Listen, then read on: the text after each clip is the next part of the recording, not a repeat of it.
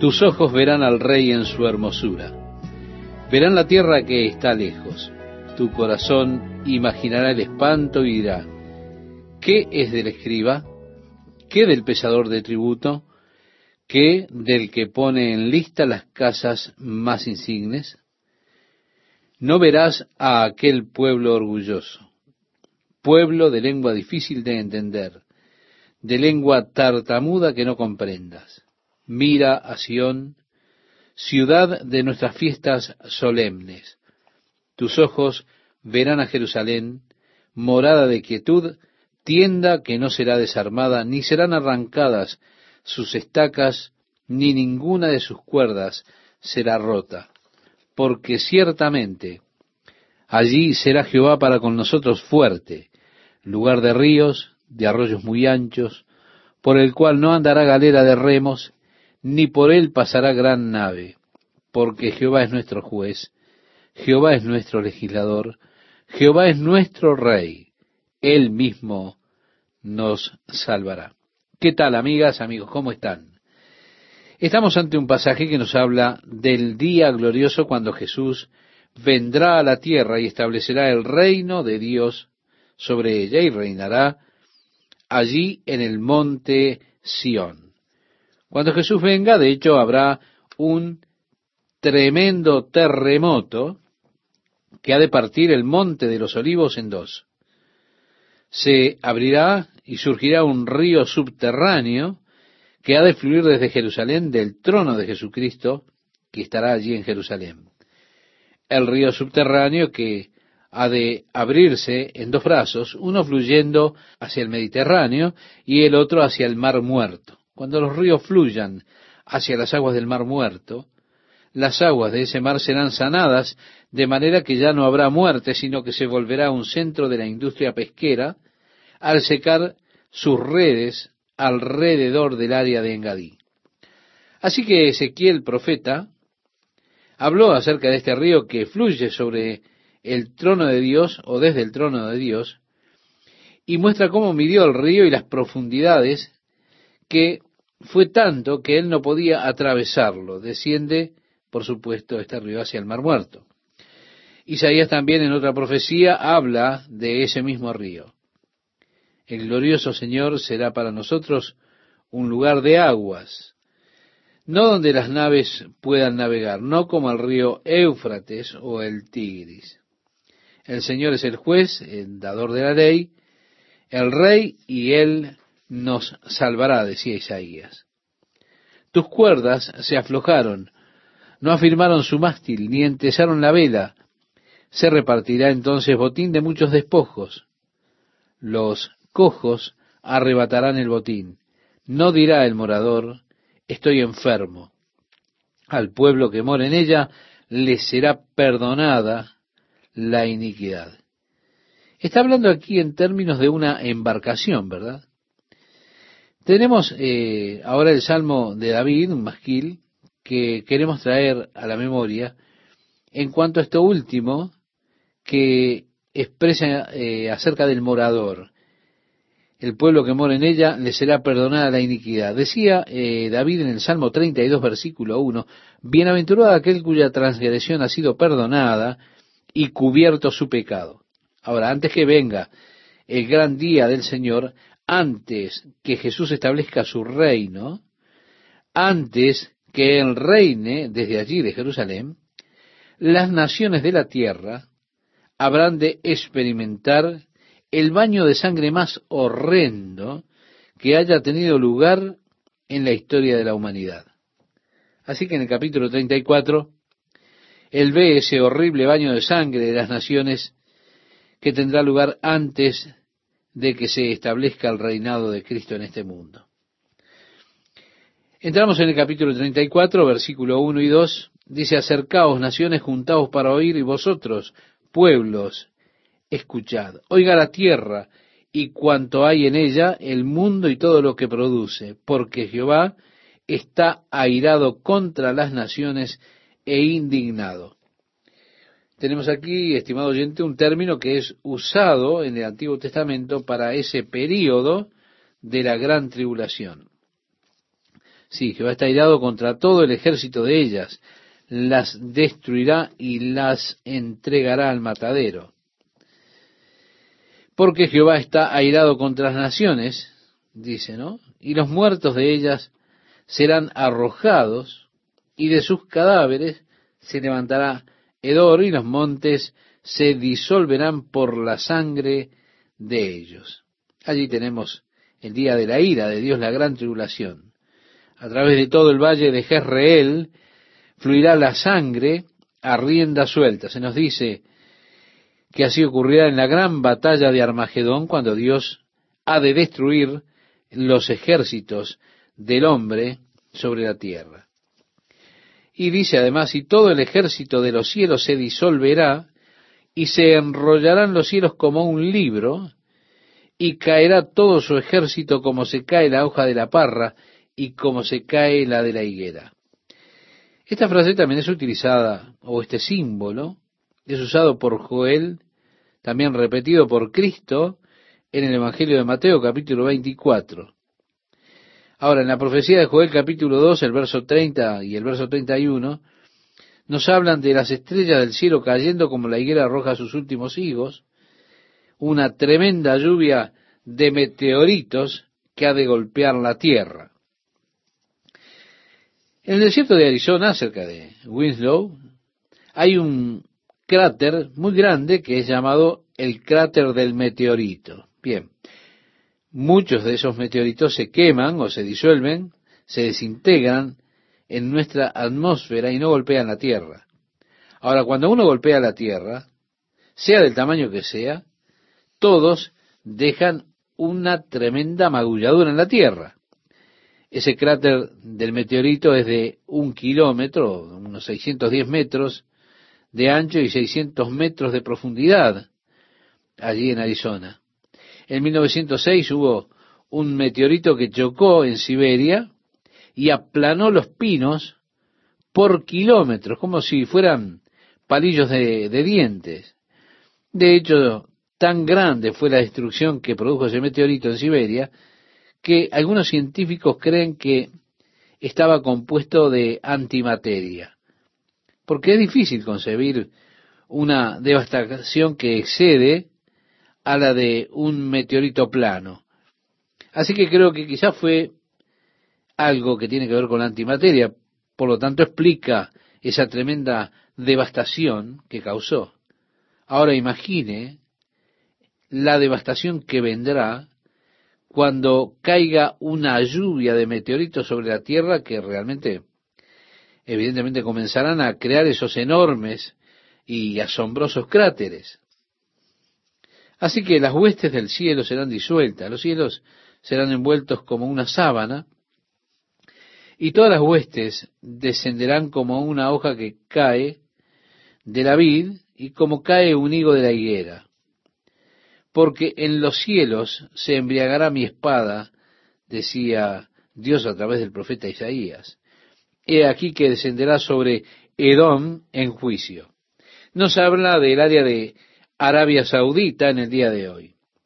Y sobre el pueblo de mi anatema, llena está de sangre la espada de Jehová, engrasada está de grosura, de sangre de corderos y de machos cabríos, de grosura de riñones de carneros, porque Jehová tiene sacrificios en Bosra y grande matanza en tierra de Edom, que era, por supuesto, una de las principales ciudades de Edom.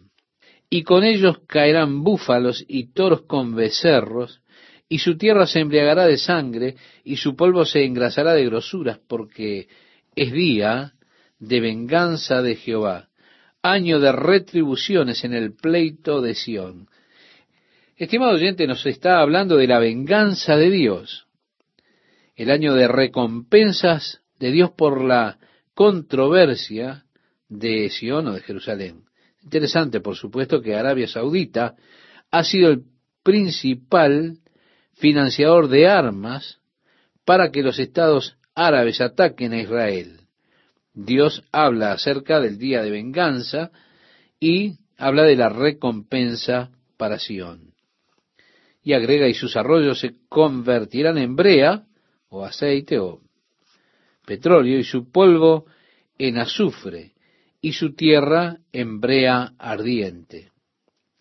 Me pregunto si eso será el efecto que se producirá allí en Arabia Saudita, donde el petróleo está tan cerca de la superficie y tanta abundancia de petróleo allí. ¿Cuál sería el efecto de una bomba atómica arrojada en esa área ígnea con el petróleo allí tan cerca de la superficie? Dice además, no se apagará de noche ni de día, perpetuamente subirá su humo, de generación en generación será asolada, nunca jamás pasará nadie por ella. Se adueñarán de ella el pelícano y el erizo, la lechuza y el cuervo morarán en ella, y se extenderá sobre ella cordel de destrucción y niveles de asolamiento. Llamarán a sus príncipes príncipes sin reino, y todos sus grandes serán nada. Por supuesto, Arabia Saudita está gobernada por mil príncipes, de hecho, es esa gran familia que está allí. Y así le invito a que usted lea hasta el versículo 16. Cuando esto acontezca, dice Isaías, eh, usted se ha de dar cuenta de lo que Dios ha escrito de antemano y verá que ni una cosa de las que Dios escribió ha de faltar. Él como que lo desafía a usted. Así que es interesante que todavía nosotros tenemos el libro de Isaías. Todavía podemos salir y leer y ver cuándo suceden estas cosas. Por eso, inquirid en el libro de Jehová y leed. Ninguna de estas cosas fallará. Ninguna. Ahora los buitres, usted los verá, cada uno con su compañero. Usted dirá, ¿no es raro esto? Cada buitre tiene su compañero y verá que es como Isaías dijo, ninguno faltó. El versículo 17 dice, y les echó suerte, y su mano les repartió con cordel. Para siempre la tendrán por heredad, de generación en generación morarán allí. Entramos ahora en el capítulo 35, y pasa de la oscuridad a la luz, de la tribulación al reino, ese glorioso día del Señor, el cual anhelamos. En el capítulo 35, qué glorioso capítulo tenemos allí cuando habla de la tierra, sus condiciones, las que tendrá la tierra cuando Jesús venga y establezca el reino de Dios sobre ella, el, reino sobre la tierra, en ese tiempo realmente glorioso.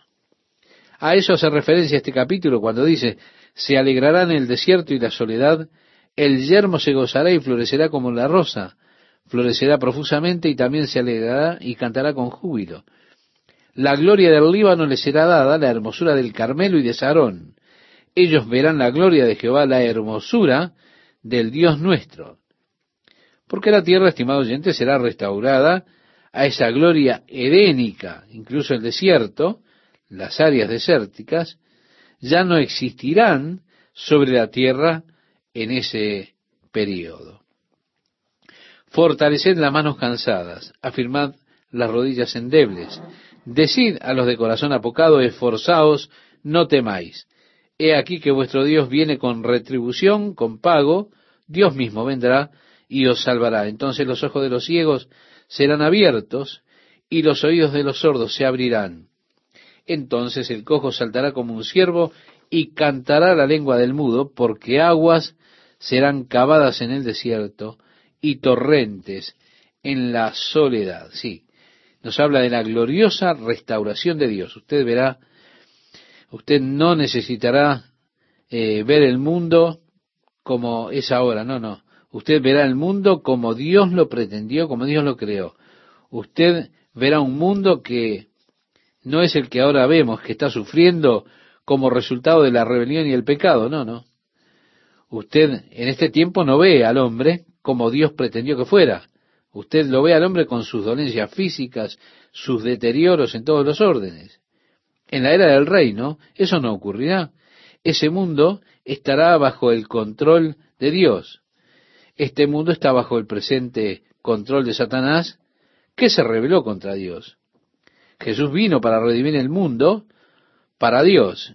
Y está llegando el día cuando Jesús ha de tomar posesión, la posesión que él compró, para sí. Cuando Él lo haga, usted entonces verá el mundo que Dios pretendió, un mundo sin sufrimiento, un mundo sin injusticia, un mundo sin dolor, sin debilidad física, sin ninguna clase de deterioro. El cojo estará brincando como un ciervo, dice.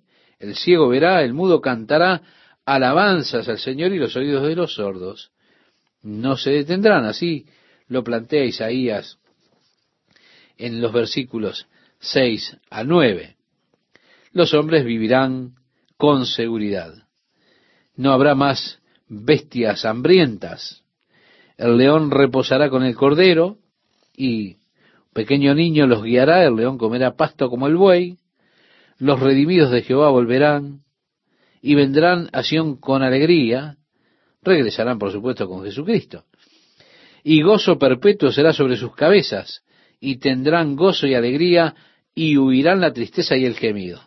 Oh, qué glorioso el día del Señor. Cuánto y cuánto lo anhelamos. Es nuestra oración. Oh Señor, venga tu reino. Sea hecha tu voluntad como en el cielo, así también en la tierra. Aún así, tenemos que clamar, como dice Apocalipsis, ven pronto, Señor Jesús. ¿Cómo amo este capítulo 35 de Isaías? Mire, el Señor me dio este capítulo en un periodo de gran necesidad personal. Mi madre estaba muriéndose, estaba con nosotros, y yo contemplaba esas manos hermosas que me ayudaron tanto. Podía recordar cuando tuve fiebre y esas manos se sentían tan frescas en mi frente. Pienso en cuántos panecillos, tortas, galletitas hicieron esas manos. Mi corazón se apretujaba dentro mío y dije, Dios, no puedo soportarlo, no puedo soportar ver a mi madre sufrir esto. Necesito tu ayuda, Dios, la necesito ahora. Tomé la Biblia y la abrí justamente aquí en Isaías 35 y leí allí de este glorioso día que está llegando, el día de gozar, el día de lamentar y suspirar se fue, y eso fue glorioso. Dios me ministró en forma realmente hermosa. Una semana más tarde la llevamos al hospital y ya estaba en coma.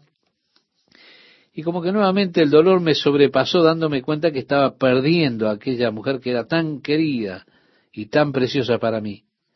Estando allí en el hospital dije, Dios, no puedo más, necesito ayuda. Señor, desesperadamente, ayúdame, Señor. Tomé la Biblia que estaba allí en el salón del hospital, la tomé, la abrí en Isaías 35 que había leído, la leí y cómo el Señor me ministró nuevamente y dije, oh gracias Señor, ven pronto Señor Jesús. Luego ella estando en coma, fui al cuarto, me paré allí y me di cuenta que mi madre se había ido. Me sentí nuevamente abrumado y dije, Dios, Simplemente necesito tu ayuda, por favor, Señor, necesito fuerzas. Necesito que me toques, necesito tu ayuda, Señor. Tomé la Biblia que tenían allí en la habitación, la abrí en Isaías 35 y entonces yo dije, este es el mensaje del Señor para mí.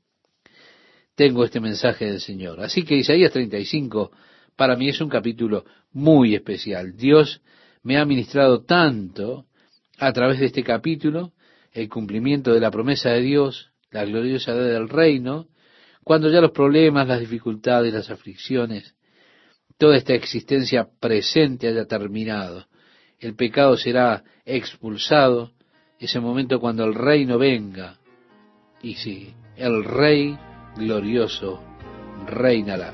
Le veremos en su hermosura, la tierra será restaurada. Oh Señor, apresura ese día. Créame, estimado oyente, apenas puedo esperar por eso. Antes de comenzar con algunos comentarios, quisiera aprovechar estos momentos para saludarles, amigas y amigos oyentes, y agradecerle a Dios por contar con ustedes en cada emisión.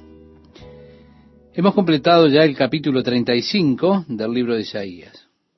Y por supuesto ahora llegamos a esas gloriosas profecías de, valga la redundancia, la gloriosa era del reino cuando Jesucristo reina sobre la tierra y cómo es que Dios va a restaurar la tierra a su gloria edénica. Nosotros siempre pareciera que tenemos cierta curiosidad y nos preguntamos cómo es que Dios se propone hacer las cosas que Él dijo que hará. En realidad, los por qué no son nuestra preocupación real. No obstante, muchas veces las convertimos en preocupación. Usted sabe, bueno, uno dice si Él hizo esto o si Él hizo aquello. Hay muchas sugerencias acerca de cómo la tierra puede ser restaurada de nuevo a la gloria y belleza de eh, el jardín de Edén. Aquí en el capítulo 35 hay referencias de eso, habiendo corrientes en los desiertos, estanques en los lugares secos y todo lo demás, como toda la tierra será más o menos restaurada. Y también como los desiertos desaparecerán. Ellos florecerán como una rosa y toda la tierra será muy fértil y productiva. Con las profecías de Isaías están también aquellas profecías de la tierra quitada de su lugar, tambaleándose de un lado al otro como un borracho y cosas por el estilo que han causado que algunas personas hagan teorías de que es muy posible que tengamos otro desplazamiento del eje polar. Podría explicar muy bien muchos de los eventos cataclísmicos que se declara que sucederán durante ese periodo de gran tribulación, cuando la tierra se sacude cuando las montañas eh, bajen y los valles suban y las islas desaparezcan. Eso indica que habrá realmente un tremendo cataclismo en la tierra. En el tiempo presente la Tierra se ha inclinado en relación al eje polar con el Sol en una inclinación de 23 grados y un tercio, lo que provoca precisamente que tengamos estaciones de verano, otoño, primavera e invierno, debido precisamente a esa inclinación del eje polar. Ahora estando en el hemisferio norte, de acuerdo a nuestra inclinación, estamos recibiendo días más largos, y así es hasta el 21 de junio, cuando se entra al equinoccio de verano. Y ahora, estando en el hemisferio norte, debido a nuestra inclinación, estamos teniendo días más largos, lo que ocurrirá hasta el día 21 de junio, cuando entramos al equinoccio de verano. Hay una sugerencia de que habría otro movimiento del eje polar y que en ese momento pudiera suceder que la Tierra fuera hacia una posición alineada con el Sol, la Tierra girando en su eje. Si esto fuera así, lo que sucedería, por supuesto, es que usted tendría un clima medio todo el tiempo en toda la Tierra. Usted ya no podría tener las diferentes estaciones. La Tierra se calentaría tanto como para derretir una bolsa de hielo en los polos, lo que haría crecer evidentemente el nivel del mar alrededor de toda la Tierra. Claro, al tener más temperatura esto provocaría más evaporación del agua en la atmósfera, y así se formaría una barrera de humedad más grande en la atmósfera misma. Debido a que los bloques de hielo de los polos se derriten, usted no tendría aire fresco, el aire del Ártico moviéndose, así que todos los vientos serían mucho más suaves de lo que es ahora, al moverse más lento el aire de lo que lo hace al presente.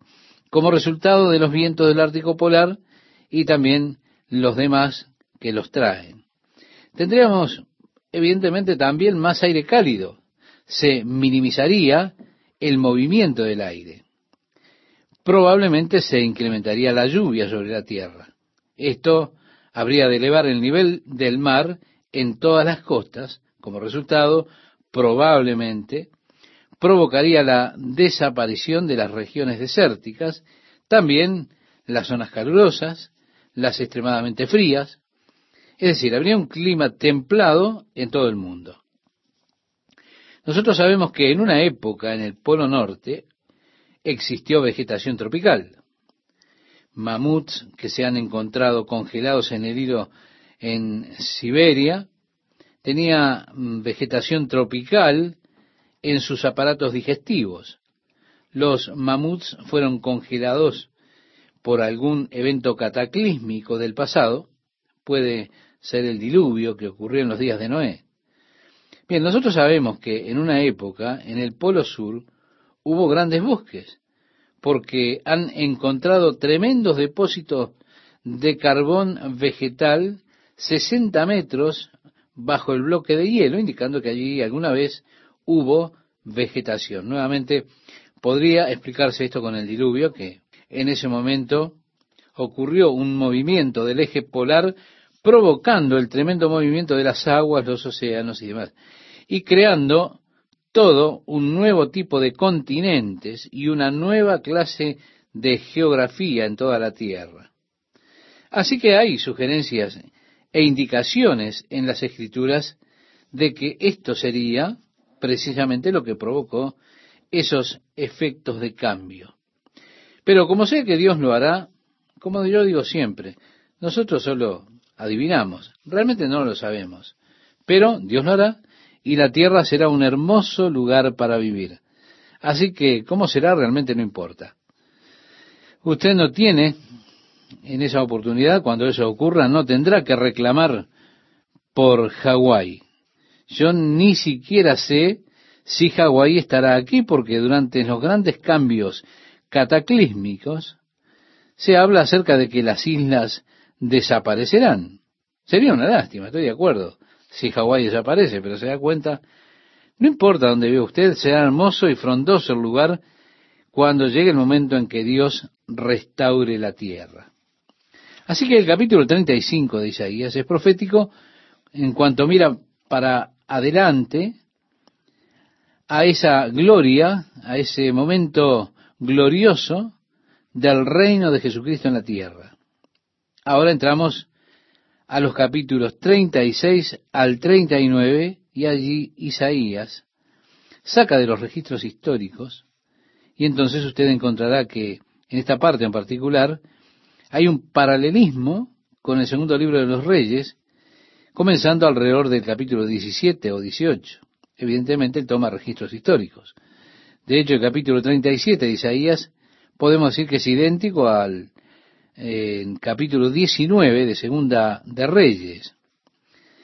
Él más o menos ha copiado los registros históricos de los cuales Segunda de Reyes es una parte de la historia de la nación de Israel y de Judá.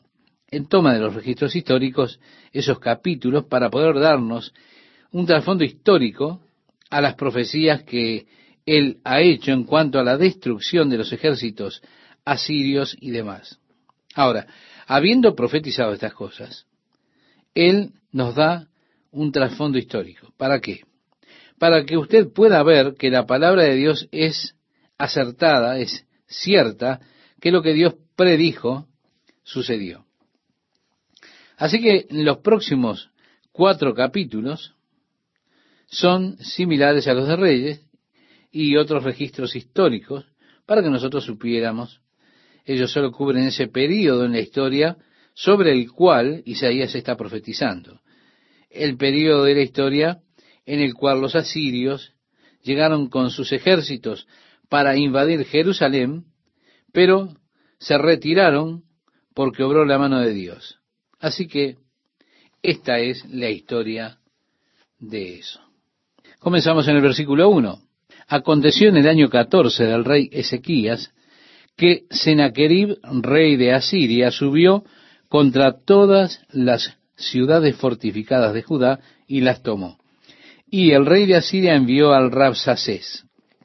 Quiero decirle que Rabsacés es el título. Nosotros realmente no sabemos el nombre de ese personaje, pero este es el título de esta persona en particular dice que envió al Rabsaces con un gran ejército desde Laquis a Jerusalén contra el rey Ezequías, y acampó junto al acueducto del estanque de arriba, en el camino de la heredad del lavador.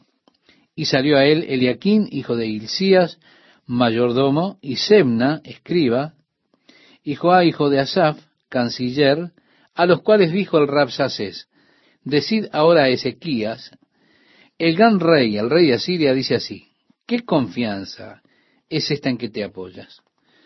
Yo digo que el consejo y poderío para la guerra de que tú hablas no son más que palabras vacías. Ahora bien, ¿en quién confías para que te rebeles contra mí?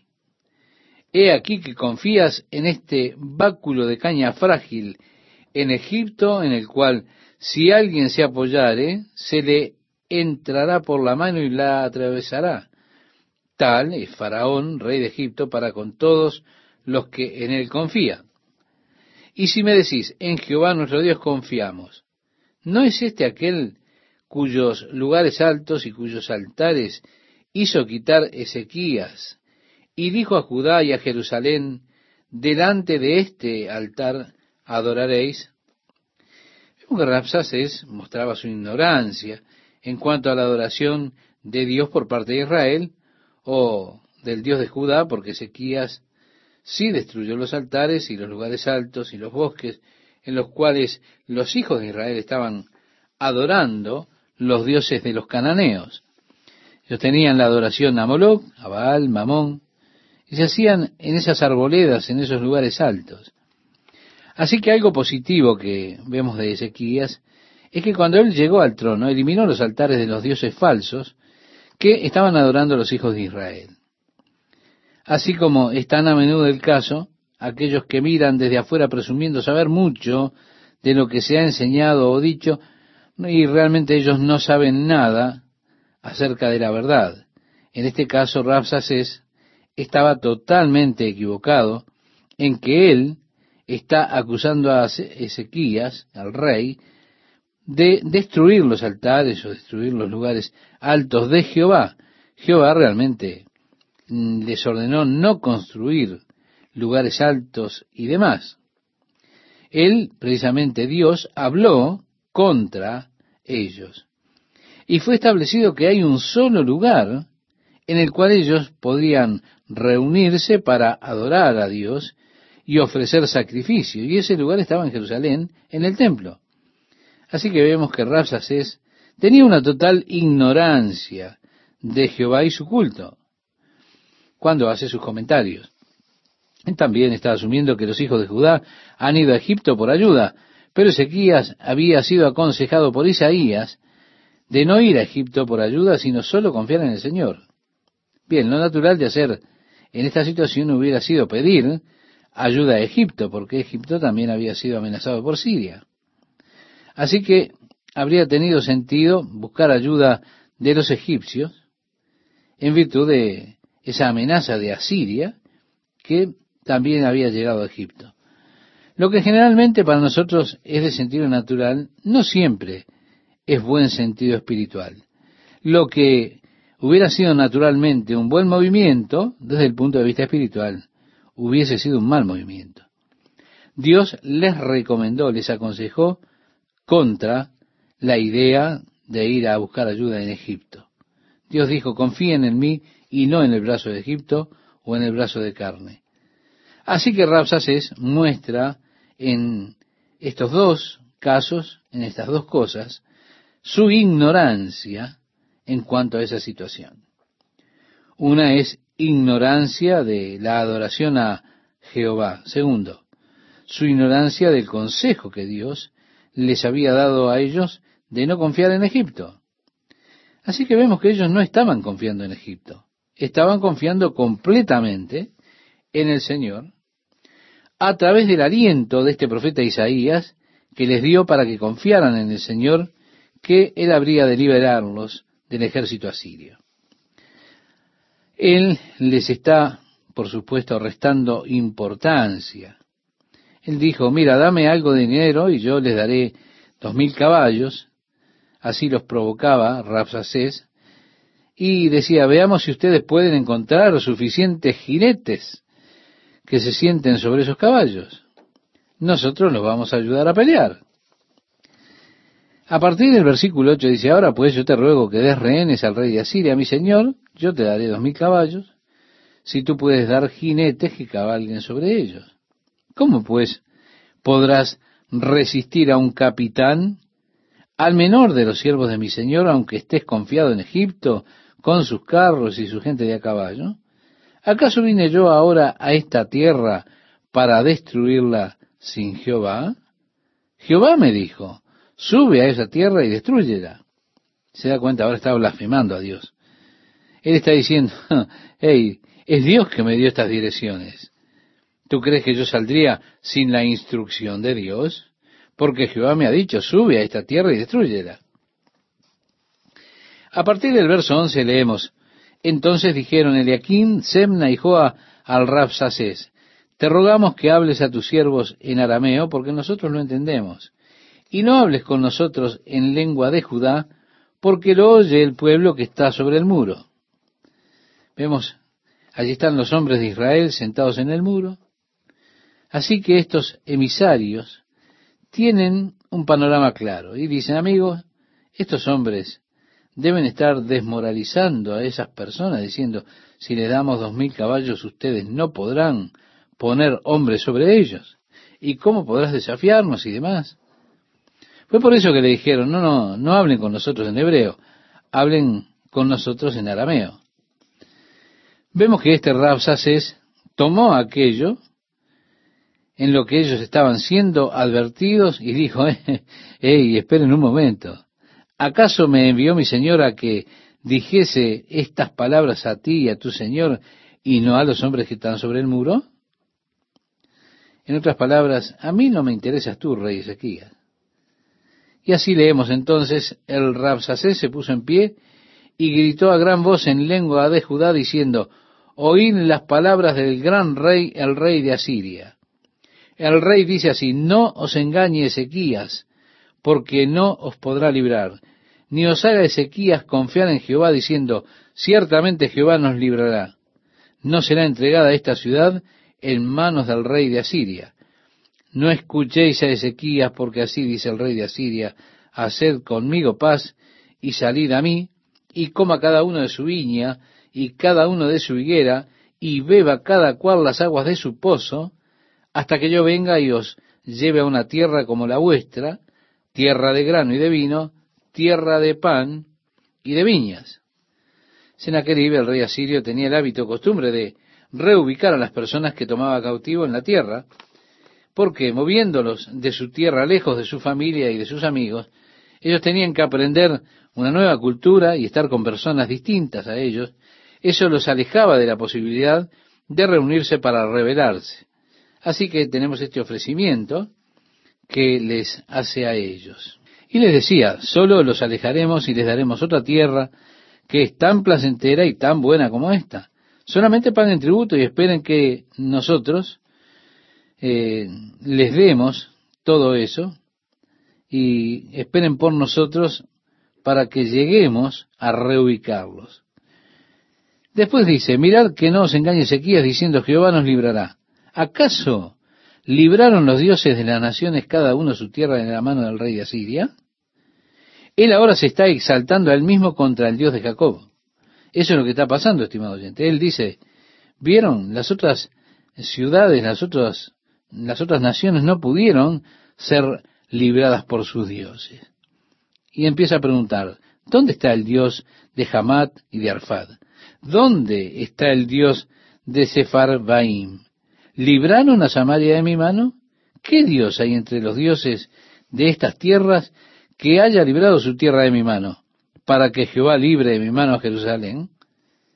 Pero ellos callaron y no le respondieron palabra, porque el rey así lo había mandado, diciendo, no le respondáis.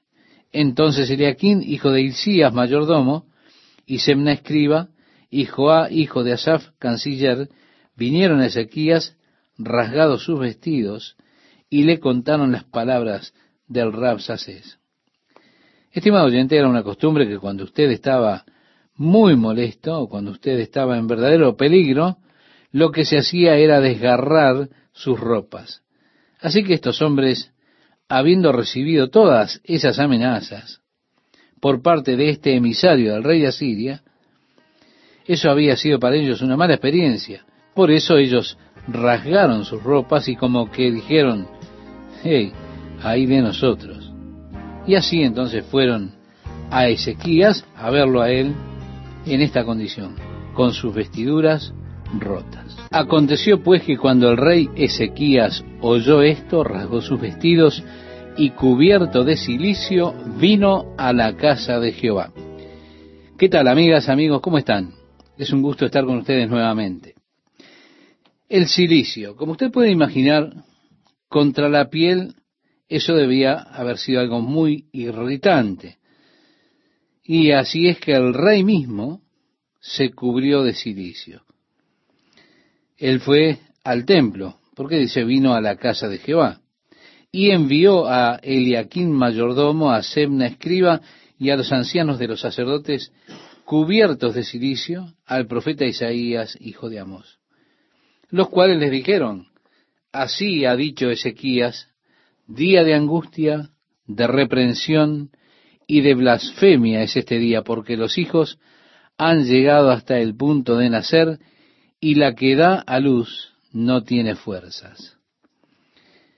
Es que ellos estaban comenzando a sufrir por los estragos que significaban estar encerrados por el ejército asirio. Así que con la escasez de comida que habría, la fortaleza de las madres estaba decayendo, ellas no tenían fuerzas cuando llegaba el tiempo de nacer el bebé. Ellas estaban en trabajos, pero aún así no tenían suficiente fuerza para dar a luz.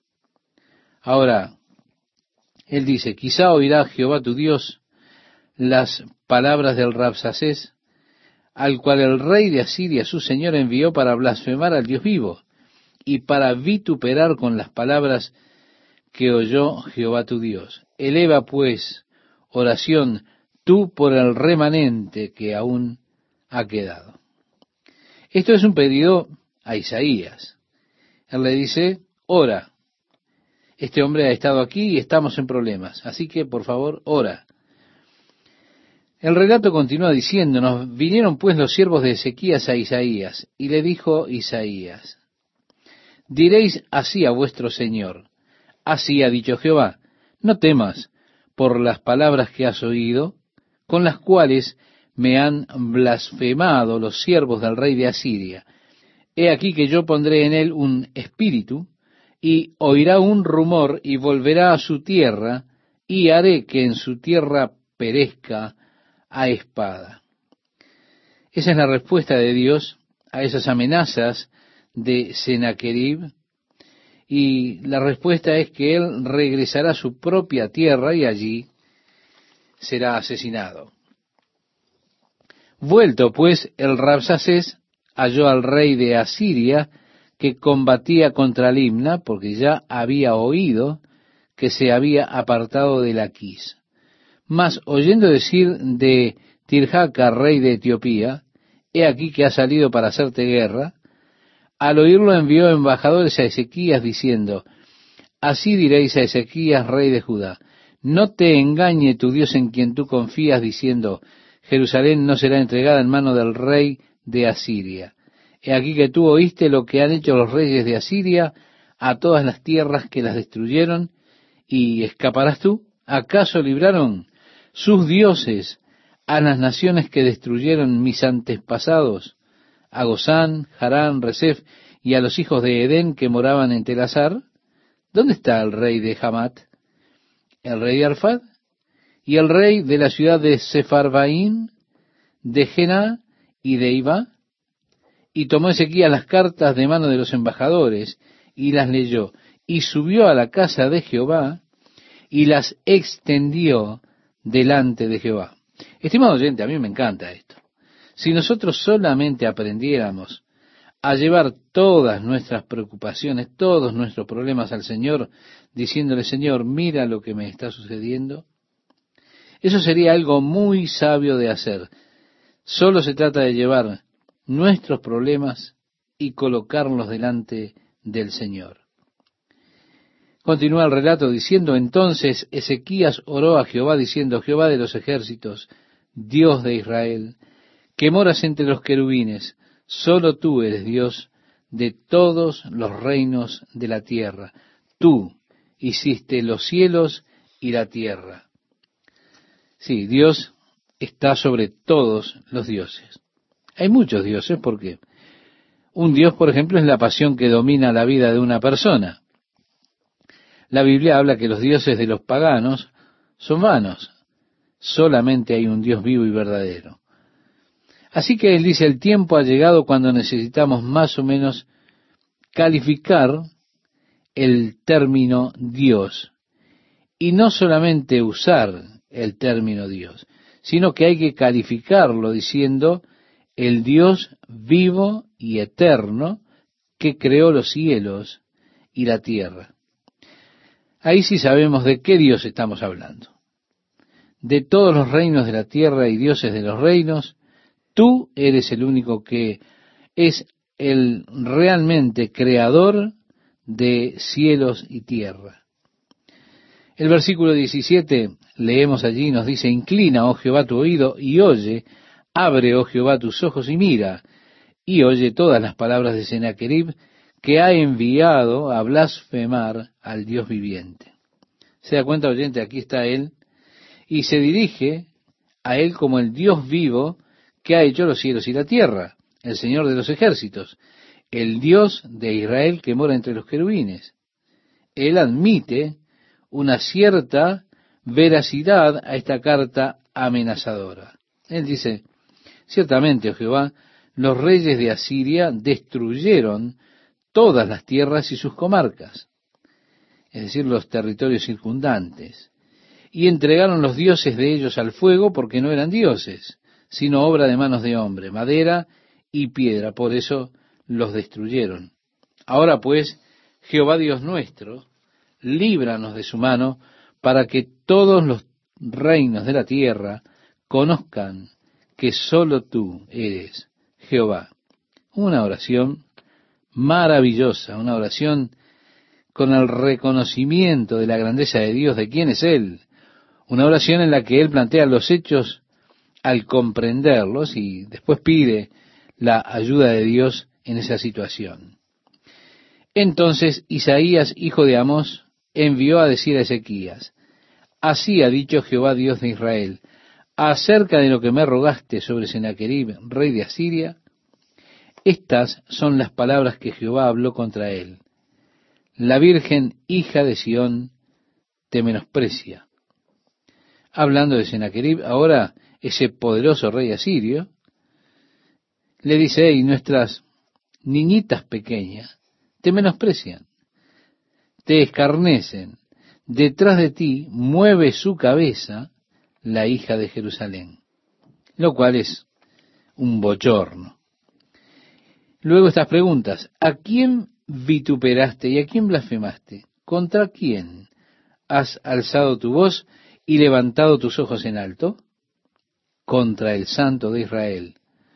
Por mano de tus siervos has vituperado al Señor y dijiste, con la multitud de mis carros subiré a las alturas de los montes, a las laderas del Líbano, cortaré sus altos cedros, sus cipreses escogidos, llegaré hasta sus más elevadas cumbres, al bosque de sus feraces campos. Yo cavé y bebí las aguas, y con las pisadas de mis pies secaré todos los ríos de Egipto. ¿No has oído decir que desde tiempos antiguos yo lo hice? ¿Que desde los días de la antigüedad lo tengo ideado? Y ahora lo he hecho venir, y tú serás para reducir las ciudades fortificadas a montones de escombros.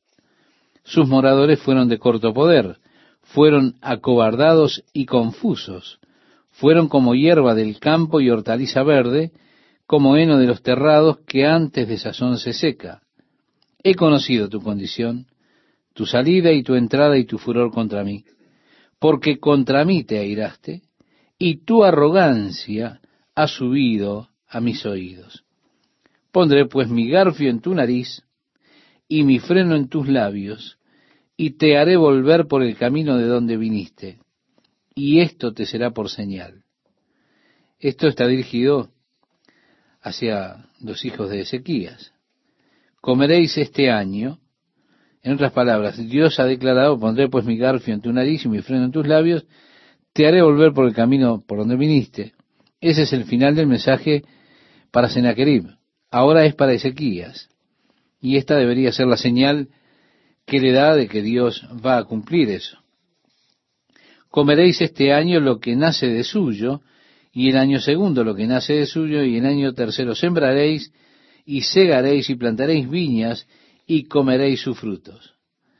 Dios restaurará, Él quitará completamente al enemigo de la tierra, es lo que le está diciendo. Y lo que hubiere quedado de la casa de Judá y lo que hubiera escapado, volverá a echar raíz abajo y dará fruto arriba, porque de Jerusalén saldrá un remanente, y del monte de Sión los que se salven. El celo de Jehová de los ejércitos hará esto. Por tanto, así dice Jehová acerca del rey de Asiria, no entrará en esta ciudad, ni arrojará saeta en ella, no vendrá delante de ella con escudo, ni levantará contra ella baluarte, por el camino que vino volverá, y no entrará en esta ciudad, dice Jehová. Porque yo ampararé a esta ciudad para salvarla por amor de mí mismo y por amor de David, mi siervo. Entonces tenemos aquí la palabra del Señor que envía a través de Isaías al rey Ezequías. Si usted fuera rey y el profeta de Dios le trae este mensaje, estimado oyente, ¿cómo reaccionaría usted? Aquí usted está enfrentando el ejército más fuerte del mundo. Usted es evidentemente débil. Pero ahora viene la palabra del Señor por medio del profeta Isaías diciendo, no te preocupes por eso. Ellos nunca pondrán un pie dentro de la ciudad, no han de lanzar una flecha. De la manera que ellos vinieron, ellos se irán. Ahora, realmente, ¿qué puede hacer usted? Usted está realmente indefenso, de todas formas. Usted espera que la palabra del profeta sea correcta porque usted no puede hacer mucho más. Felizmente en este caso el profeta está en lo correcto, porque leemos, y salió el ángel de Jehová y mató a ciento ochenta y cinco mil en el campo de los asirios. Y cuando se levantaron por la mañana, he aquí que todo era cuerpos de muertos. Entonces Sennacherib, rey de Asiria, se fue e hizo su morada en Nínive.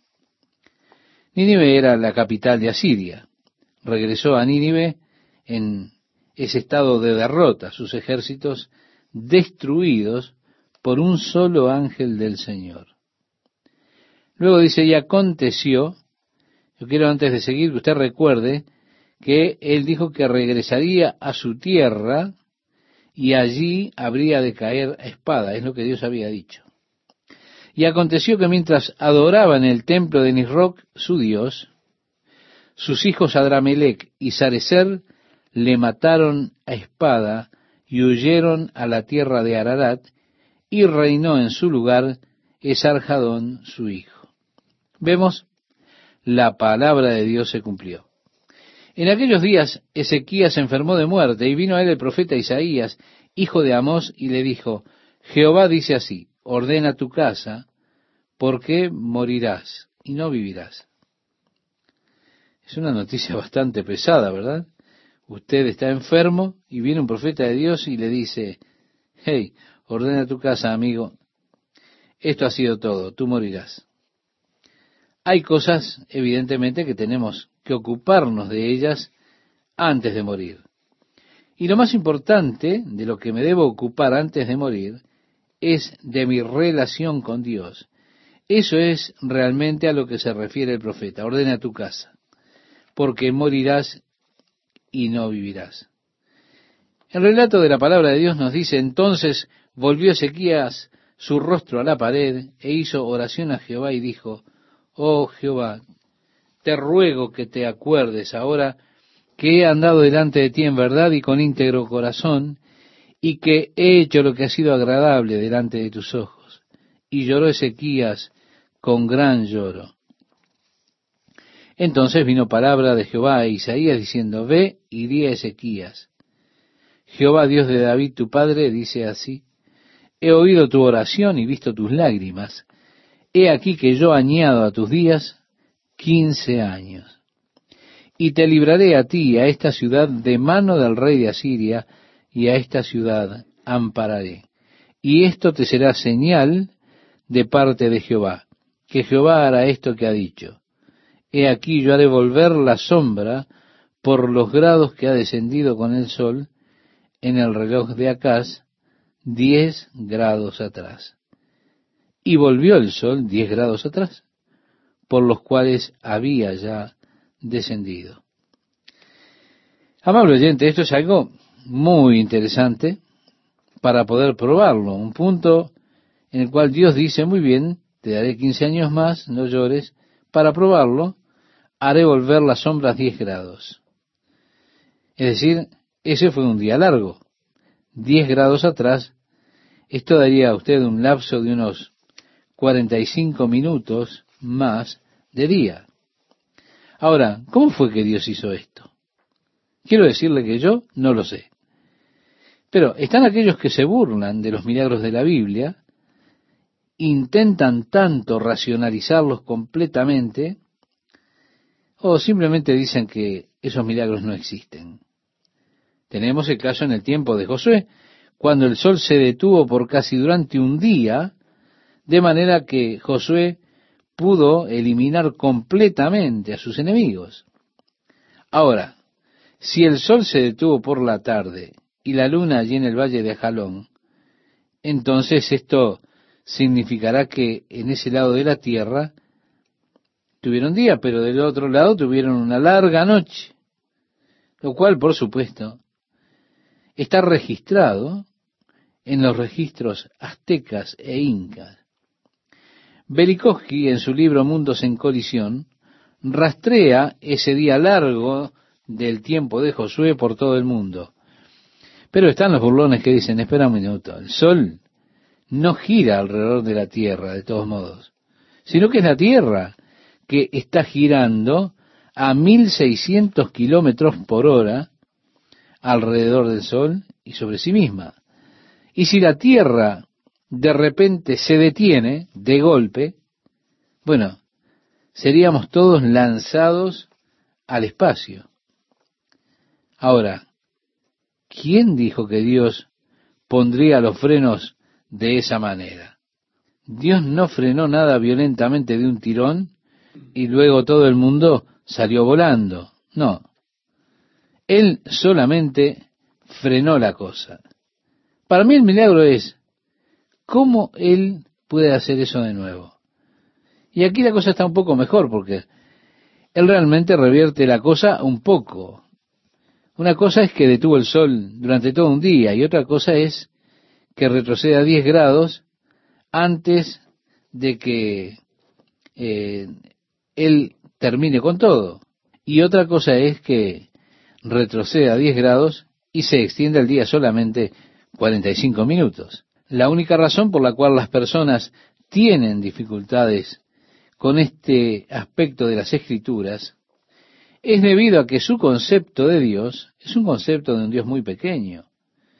Ahora, si usted cree en el Dios que es revelado en la Biblia, entonces estas cosas no han de presentar ningún problema para usted. Piense solamente en lo que dice al comienzo de la Biblia. En el principio creó Dios los cielos y la tierra, porque Él es un Dios realmente grande.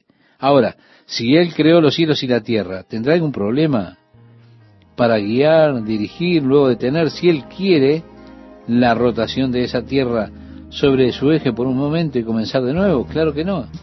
Él es Dios y además de ser Dios es el Dios todopoderoso.